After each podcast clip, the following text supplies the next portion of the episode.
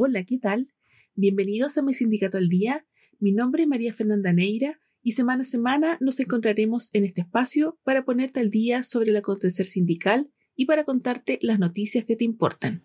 Partimos entonces con lo más destacado de la semana. La Superintendenta de Seguridad Social, Pamela Gana, participó en la firma del Compromiso Nacional por la Seguridad Minera. La actividad congregó a los principales actores del sector minero y estuvo encabezada por el subsecretario de Minería, Billy Kracht, y el director nacional de Cernagiomín, Patricio Aguilera. La iniciativa tiene como foco el fortalecimiento de la cultura de seguridad en la industria. Junto con destacar que la firma del acuerdo representa el compromiso de todos quienes conforman el ecosistema minero por seguir avanzando en seguridad, el subsecretario Kraft destacó que lo importante es que nunca perdamos la preocupación permanente por el cuidado de nuestros trabajadores y trabajadoras. Y quisiera valorar la disposición de todos los actores de la industria de tener esta conversación. Esto da cuenta de cómo existe una preocupación sincera por la seguridad de las personas que trabajan en el sector y también da cuenta de que no debemos escatimar esfuerzos hasta lograr la cero fatalidad la ministra del Trabajo, Janet Jara, abordó el incremento en los despidos por necesidad de la empresa. Esto ya que en el informe de la Dirección del Trabajo se notificó que entre enero y junio los despidos por este motivo alcanzaron 229.589, el mayor nivel desde el 2020.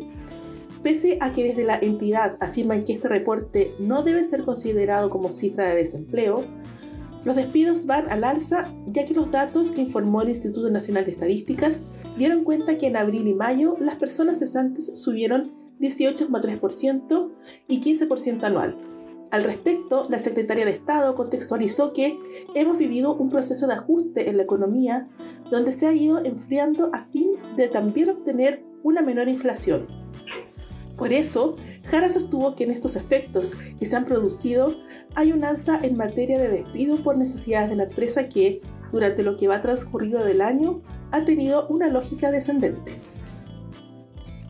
En dependencias del Ministerio del Trabajo y Previsión Social se desarrolló la primera reunión técnica entre gobierno, parlamentarios y expertos nombrados por partidos políticos, cuyo objetivo es viabilizar la tramitación de la reforma previsional.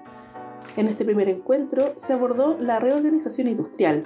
En ese sentido, el Ejecutivo expuso a los asistentes el contenido del proyecto de ley respecto de la materia y seguidamente presentó una nueva propuesta. La ministra del Trabajo y Previsión Social, Janet Jara, valoró la instancia. Hoy se realizó la primera reunión de los expertos que representan a los partidos políticos en la búsqueda de un acuerdo por la reforma a las pensiones y queremos valorar su asistencia y el compromiso con esta instancia, en la cual se presentaron los contenidos de lo que se denomina la reorganización industrial y que tiene como objetivo que las comisiones del sistema de pensiones bajen en beneficio de los afiliados.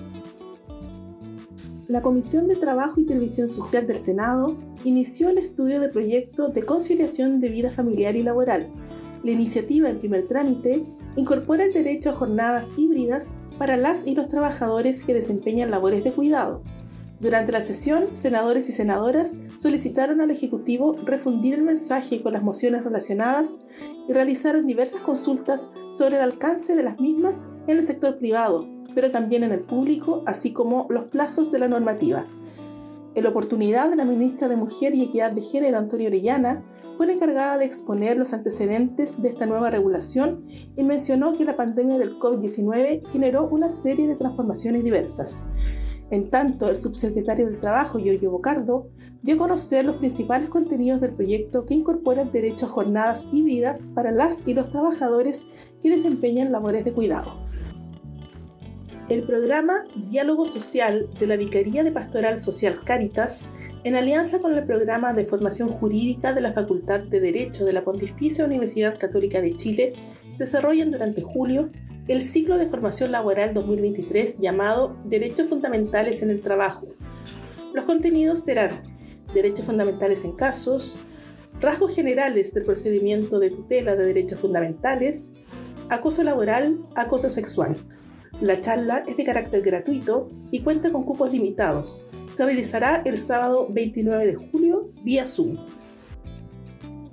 Y luego de repasar las principales noticias de esta semana, agradezco el haberte informado con mi sindicato al día y nos encontramos en una próxima entrega informativa. Hasta pronto.